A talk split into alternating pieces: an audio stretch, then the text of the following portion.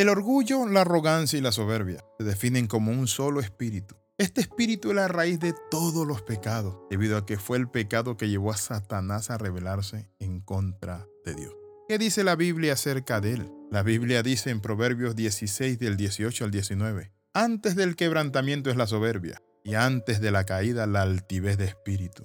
Mejor es humillar el espíritu con los humildes que repartir despojos con los soberbios. Quiero decirle algo tremendo. Satanás fue echado del cielo por orgulloso. Eso está en Isaías 14 del 12 al 15. Quiero invitarle para que juntos meditemos acerca de este tema, pero nos examinemos. ¿Somos nosotros orgullosos? He conocido a muchas personas orgullosas. No son ricas, no son millonarias, no tienen dones grandes ni talento, pero saben que sí tienen en abundancia, orgullo. Una persona que camina con orgullo puede caer en cualquier pecado.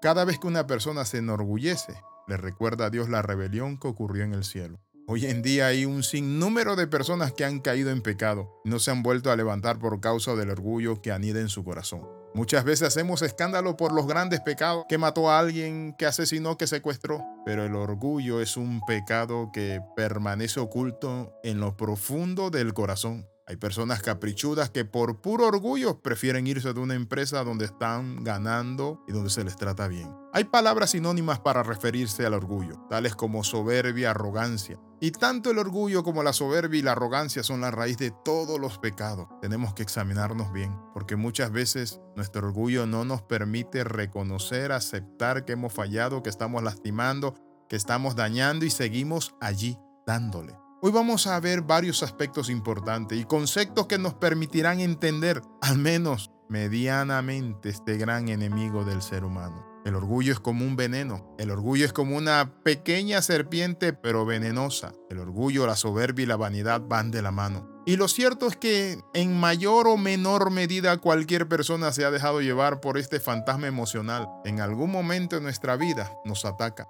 Dentro del ser humano se producen dos dualidades, la lucha entre el alma y el ego. El alma te conecta con Dios, con la vitalidad, con la humildad. Por el contrario, la soberbia y la vanidad conducen al ego, el deseo de sobresalir por encima de los demás. ¿Qué hacer cuando nosotros estamos siendo consumidos por orgullo? Cuando orgullosamente no damos nuestro brazo a torcer, cuando nuestro orgullo nos ciega, cuando nuestro orgullo nos lleva a renunciar, a irnos, a dejar, a abandonar, es importante que nos detengamos en el camino y le digamos a Dios, Dios, ayúdame, porque no quiero ser humillado ni resistido por ti. ¿Por qué? Porque la Biblia dice que Dios resiste a los soberbios y da gracia a los humildes.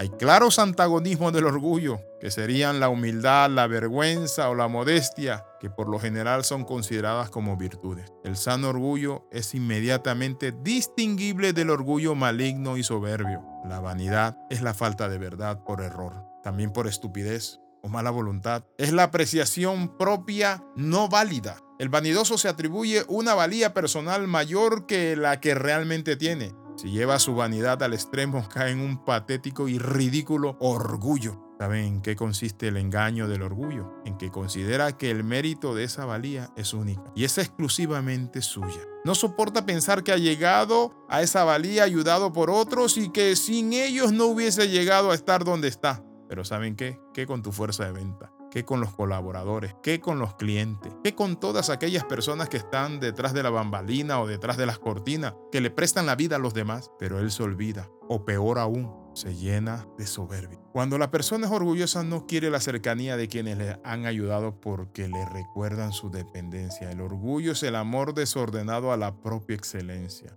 El máximo grado del orgulloso es considerar que uno no le debe nada a nadie y menos a Dios, que no necesita su ayuda en absoluto. La soberbia es la falta de verdad acerca de nuestra posición, de nuestra importancia en el mundo. Al soberbio le gustaría ser el más importante. Naturalmente no puede, pero sí puede engañarse acerca de su posición en el ranking. Puede convencerse de que su impacto en la marcha de la vida es más grande de lo que en realidad es. Pero ¿saben cómo termina el soberbio? El soberbio termina humillado ridiculizado y atrapado en la vanidad de su mente. ¿Quiere hacer usted un alto? ¿Quiere renunciar a ello? ¿Quiere ser una persona diferente? Ore conmigo. Padre, en el nombre de Jesús renuncio a la soberbia y al orgullo. Padre Santo, llego delante de ti, me humillo y te pido que me des un nuevo corazón. Amén y amén. Escriba al más 502 42 45 60 89. Le saluda Pastor Alexis Ramos. Bendiciones de lo alto.